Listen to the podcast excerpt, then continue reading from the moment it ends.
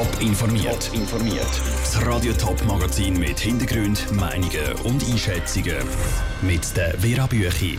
Wie ein Prozess zu Uster die Schwächen vom Schweizer Recht im digitalen Bereich aufzeigt und wie ein ehemaliger Schüler auf seine Enthüllung zum Vorzeigelehrer Jürg Hiege zurückschaut. Das sind zwei von den Themen im Top informiert. Sextortion, also mit Nacktfotos oder Sexvideos jemanden erpressen. Cybermobbing oder Rachepornografie. Das sind sogenannte Cyberdelikte und sie werden immer häufiger. Bis jetzt fehlen aber viele Grundlagen im Strafgesetz, wenn es um Cyberdelikt geht. Andrea Blatter, gerade heute Nachmittag muss sich das Bezirksgericht Uster mit einem solchen Fall auseinandersetzen. Genau, ein 30-jähriger Mann von Uster steht vor Gericht. Er hat im Herbst vor zwei Jahren auf einer Chat-Plattform im Internet ein 14-jähriges Mädchen von Finnland kennengelernt. Er hat ihr dann Nacktbilder geschickt und sie dazu gebracht, dass sie ihm auch Nacktbilder schickt und sich vor der Kamera abzieht. Er hat die Bilder dann auf ein Pornoportal aufgeladen und hat den ganzen Namen von dem Mädchen dazu geschrieben. Und er hat gesagt, er würde die Fotos dann auch ihren Eltern weiterschicken, wenn sie ihm nicht noch mehr schickt. Das Mädchen hat durch die Erpressung eine Entwicklungsstörung bekommen und letzten Sommer hat sie sich dann das Leben genommen. Für was konkret muss sich dann der Mann jetzt vor Gericht verantworten?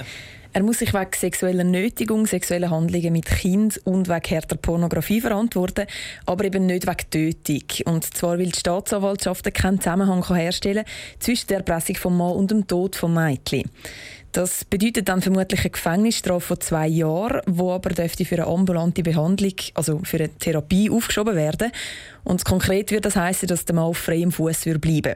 Dass er seine Taten im Internet begangen hat, das macht für das Gericht keinen Unterschied. Du sagst es gerade schon, obwohl Fälle von Internetdelikten wie dem oder Cybermobbing mit der Digitalisierung immer häufiger werden, fehlen bei dem Prozess häufig die gesetzlichen Grundlagen. Das ist so, ja. Das Gericht müssen sozusagen die normalen Strafbestände, eben zum Beispiel von der Pornografie, brauchen, auch wenn die Taten im Internet passiert sind. Und andere Internethandlungen, wie zum Beispiel Grooming, also wenn erwachsene Kinder mit sexuellen Hintergedanken anschreiben, die sind bis jetzt gesetzlich gar nicht als Straftaten geregelt. Das könnte sich aber bald ändern. Im Parlament wird nämlich über sogenannte Cyberartikel diskutiert. Die sollen dann eben die Strafen für Tatbestände im Internet genauer regeln. Unter anderem geht es um Vorstöße zur Bekämpfung von Cyberstalking zum Beispiel oder Rachepornografie. Danke, Andrea Blatter. Die Verhandlung vor dem Bezirksgericht Uscher fängt am halb zwei an. Wenn das Urteil eröffnet wird, ist noch offen. Der Prix Courage zeichnet jedes Jahr Leute aus, die in der einen oder anderen Form besonders Mut beweisen. Morgen wird der Preis wieder vergeben. Aus dem Top-Sendegebiet sind Nominierte dabei. Einer davon ist Markus Zanker aus Embrach. In seinem Buch über den ehemaligen Vorzeigepädagogen Jürg Jecke erzählt er aus seiner Kindheit und schreibt, wie er jahrelang vom Jürg Jecke sexuell missbraucht worden ist. Das Buch hat für viel Furore gesorgt.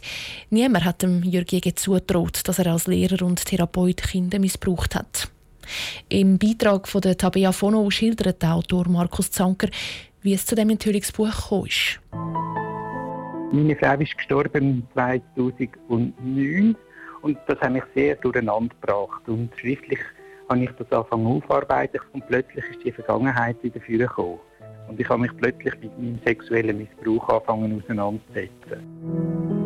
Aus dem ist dann eigentlich der Wunsch entstanden, ein Buch zu machen und mich wirklich dem Thema zu stellen und auch Jürgen Ecke mit dem zu konfrontieren.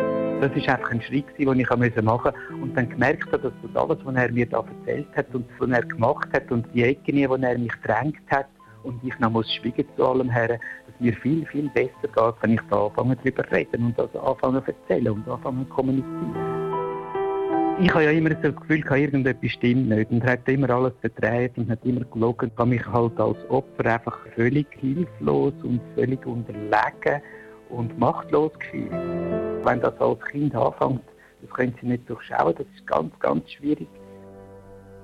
Ich habe angefangen mit meinen Schulkollegen zu reden, wo ich vermutet habe, dass ihnen das Gleiche passiert ist. Ich bin halt jetzt einfach so ein bisschen der Bekannte von diesen Opfern, aber ich bin nicht allein. Es gibt so viele Opfer nach von Jürgen Die anderen haben Kraft nicht, das herstellen. Weil er bekannt ist, hat niemand getraut, ihn mit diesen Vorwürfen zu konfrontieren. Das hat ihm gar niemand zutraut.